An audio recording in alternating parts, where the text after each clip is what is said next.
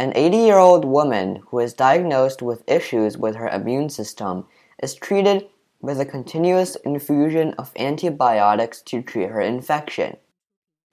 Almost every piece of equipment involved is used once, then thrown away.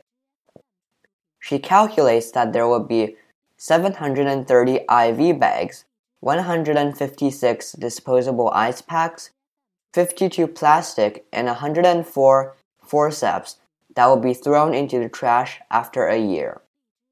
Multiple syringes are used at a rate of at least three a day. She calculates that she has already used more than 1,000. The pump for her medicine works on AA batteries that need changing after a day or two. There were so many batteries to dispose of that she could barely lift the bag with her arm. She used to take the waste to a local pharmacy before the pandemic happened, but that was out of question since COVID started. She asked the supplier of the equipment if the company would take away the waste for recycling, with no luck. She called the Ottawa hospital, with no luck. Everyone she talked to came to the same conclusion just throw it all out.